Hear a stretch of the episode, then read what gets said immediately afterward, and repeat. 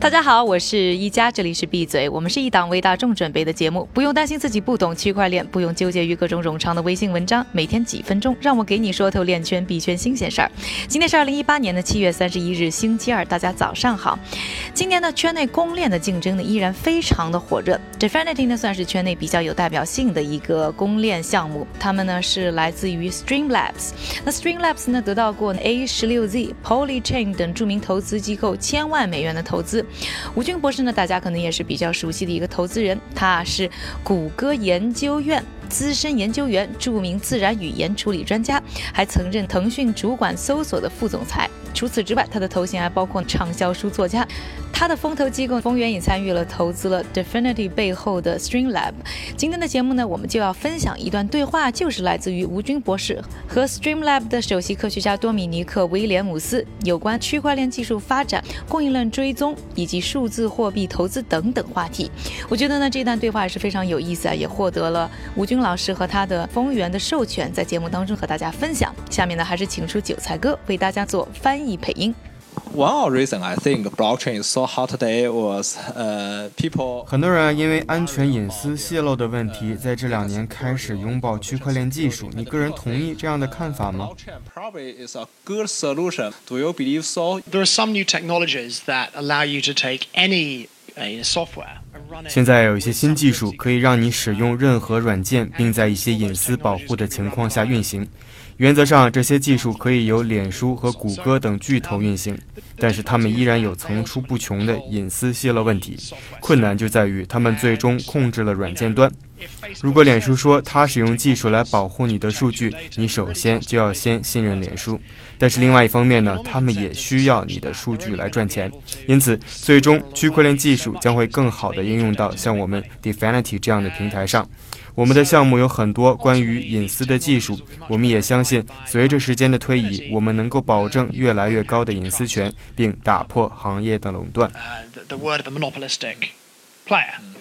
So um, you know, Definity cares very much about privacy, and you know, we uh, uh, you know researching various techniques, and we believe we'll be able to guarantee higher and higher levels of privacy as time goes on. So yeah, you are expert in computer science, but I don't think all of them are experts. So if they want to 对于小型没有区块链背景的创业公司来说啊，如何融入区块链技术，服务于自己的领域？To them, you don't necessarily need to be that technical. 实际上，你并不需要在了解这些问题的基础上建立技术。我们的 Definity 项目一个大目标就是简化系统的开发。我们有一个类似开发软件的新模型，它比现在存在的任何东西都要简单得多。而我们的目标是消除所有的复杂性，使开发自动安全的软件系统变得更简单。你不需要防火墙或其他自动备份的防火墙，就可以很好的实现互操作，同时也可以保护你自己的隐私。举个例子，钻石行业的供应链，现在很多消费者希望跟踪钻石的来源，确保最后拿到的不是血钻。我们在这个行业所有的参与者中建立了一个区块链的共享平台，来解决溯源问题。但如果你只是一个普通的创业公司，你不会有机会来做这样一个平台，跟上下游的对接企业说：“把你的数据交给我们。”但是现在不一样了，每个行业的参与者会意识到，把自己公用端的数据放在这个平台上，能够加速整个产业的效率和可信度。基于这个可信任的开发协议，过去不可想象的事情在现在都可以实现。to use and to share an open mm. system, an open protocol, if you like, that will make everybody more efficient. That's an example of how you can really change the conversation and you know create business ventures that could otherwise never never ever be created. Uh, some people with without very strong technology background want to invest on blockchain companies or purchase. 你会给一些没有科技背景但是想要在数字货币领域做投资的人什么样的建议呢 ？it's a challenging space to invest in. So the difficulty is that 这个领域的技术门槛很高。你知道，我有很多强科技的背景，但是啊，在2014年，我也足足花了四个时间才真正的理解区块链。我的意思是，对于外部投资者来说，完全理解这一行业是一件非常困难的事情。所以我的建议，第一是尝试忽略区块链。我们公司在材料中尽量不使用区块链这个词，原因是我们相信任何项目都应该从产品市场开始考虑。而不是用区块链等术语去迷惑投资者。但事实上啊，今天很多项目也都是机会主义者，不描述工具，也不说他们将提供什么样的优势，只是想利用这些术语去迷惑人们。这是首先需要排除的投资项目。第二，很简单，看看这个项目叫什么名字。有天我在优步车里，司机听到我在打电话。然后说你在做数字货币啊？然后他说他投资了一个叫做神秘的币。我对他说我从来没有听说过神秘币，不知道这是不是个骗局。而重点是，这个团队的人都没能想出一个有意义的名字。那么他们的产品能有什么意义呢？他们能有多大的机会来设计出适合的产品和市场呢？最后也是最重要的是，看看他们的白皮书。现在一些自称很重要的项目，白皮书甚至连十页都没有。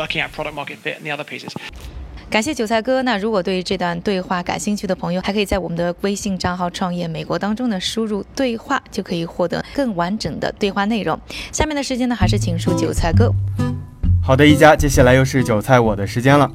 美国的外汇结算巨头 CLS 拟推出区块链支付网络服务，七家银行将配合测试。第二，今日韩国政府发表的2018年税务法律改正案中提及将对交易所进行征税，引发了市场的热议。很多人认为韩国此举是在考虑将数字货币交易合法化。第三，外汇结算提供商 CLS、IBM，包括巴克莱银行和花旗银行在内的九家金融机构宣布，正在测试 Ledger Connect 平台。这个平台可以访问基于区块链的应用程序。第四，莱特币的创始人李启威将担任 HTC 区块链手机顾问，这个产品将支持闪电支付。最后，为了庆祝公司成立五十周年，麦当劳宣布即将推出通证 MacCoins。这个通证啊，将在全球五十多个国家和地区分发。从八月二日开始，用户只要购买巨无霸就可以获得 MacCoins 币了。而中国的金拱门爱好者能不能拿到这个币，我们会在确认消息后告诉大家。接下来，我们再来看一组币圈的新报告。智利超过五千家商户接受比特币、以太坊和恒星币三种加密货币支付。另外，欧盟议会报告称，在各种不同的应用中，数字货币可以取代法币。今天的币圈链圈名人点评来自以太坊的 V 神，他表示啊，大众对于 BTC、ETH 或者是 ETF 都太过重视，但是如何便捷的使用它们的关注却很少，对于这一问题没有足够的关注。最后，我们再来看一看今天的币价走势。根据 Coin Market Cap 的数据，截至北京时间七月三十一日零点的二十四个小时里面，币价整体有所下滑，以太坊也有所下滑，现在的价格是四百五十四点七七美元。感谢韭菜哥的分享，也感谢呢各位的收听。我是宜家，明天和我继续一起闭嘴。